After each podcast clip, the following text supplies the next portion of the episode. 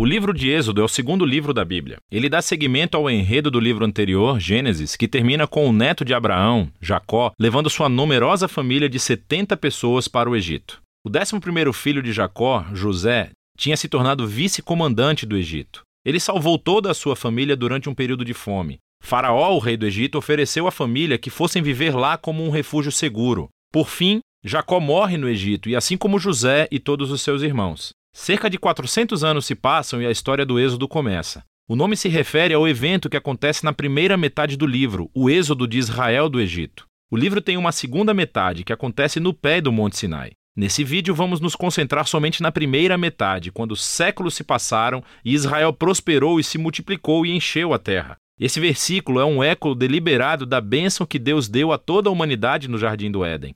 Lembra-nos da grande história bíblica até agora. A humanidade perdeu a bênção de Deus por meio do pecado e da rebeldia. E Deus escolheu a família de Abraão como instrumento através do qual ele iria restaurar as suas bênçãos para todo o mundo. Mas o novo Faraó não vê Israel como uma bênção. Na verdade, ele vê esse grupo imigrante israelita como uma ameaça ao seu poder. Da mesma forma que em Gênesis a humanidade se revolta contra a bênção de Deus. Aqui o Faraó tenta destruir a fonte da bênção de Deus, os israelitas. Ele os escraviza de maneira brutal, forçando-os a trabalhar e ordena que todos os meninos israelitas sejam afogados no Nilo. Ele é a pior personagem da Bíblia até agora. O seu reino é o ápice da rebelião da humanidade contra Deus. Esse faraó redefiniu o bem e o mal de acordo com seus próprios interesses de tal maneira que até mesmo o assassinato de crianças inocentes se tornou algo bom para ele. O Egito tornou-se pior do que a Babilônia do livro de Gênesis. Agora Israel grita por socorro contra essa nova Babilônia e Deus responde. Primeiro, Deus vira o mal do faraó de cabeça para baixo quando uma mãe israelita joga o seu filho no Nilo, mas dentro de um cesto. Ele flutua com segurança até a família do próprio faraó. Ele é chamado de Moisés e ele cresce para tornar-se o homem que Deus usará para derrotar o mal do faraó.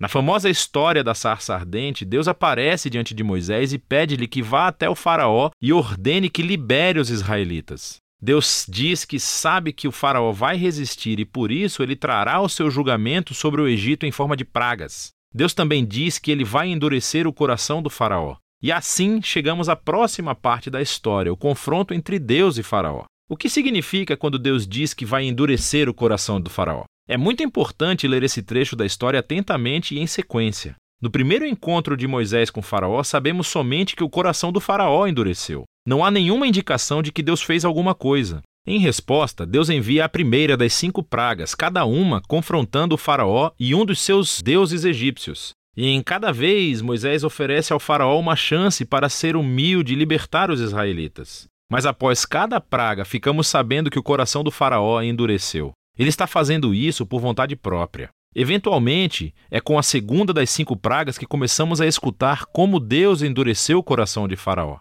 O propósito da história parece ser esse. Mesmo que Deus soubesse que Faraó iria resistir à sua vontade, Deus ainda lhe deu a chance de fazer a coisa certa.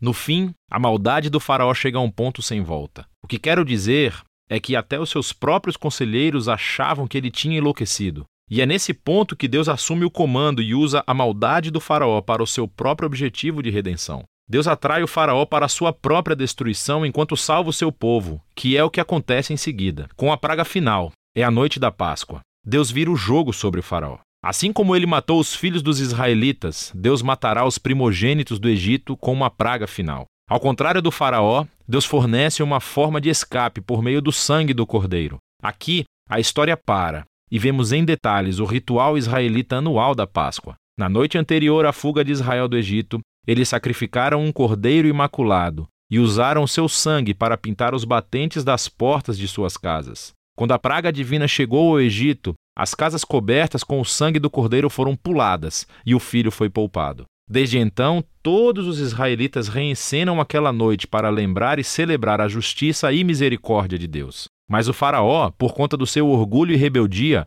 perde o próprio filho e é obrigado finalmente a libertar os israelitas. Os escravos israelitas fazem o seu êxodo do Egito, mas assim que eles saem, o Faraó muda de ideia. Ele reúne o seu exército e persegue os israelitas para uma batalha final. Quando os israelitas passam pelas águas do mar em segurança, o Faraó decide atacar e assim entra na sua própria destruição. A história do Êxodo conclui com a primeira canção de louvor da Bíblia. chama-se A Canção do Mar. O verso final declara que o Senhor é rei. A canção reconta em poesia do que se trata a história do reino de Deus. Fala sobre como Deus tem a missão de confrontar o mal no seu mundo e resgatar aqueles que são escravizados pelo mal. Deus vai trazer todo o seu povo para a terra prometida, onde a sua presença divina viverá entre eles. Essa história mostra como é quando Deus se torna rei do seu povo. Depois que os israelitas entoam a sua canção, a história tem uma reviravolta. Os israelitas estão andando pelo deserto a caminho do Monte Sinai. Estão com fome, com sede e começam a criticar Moisés e Deus por terem sido salvos. Dizem que têm saudade dos bons dias no Egito.